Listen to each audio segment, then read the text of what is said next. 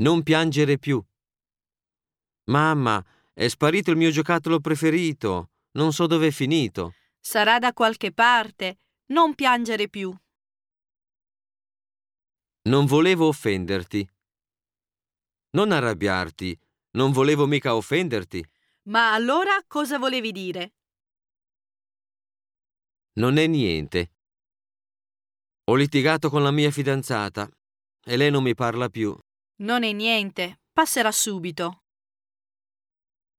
Capita spesso. Ho offeso un'amica senza accorgermene. Come faccio?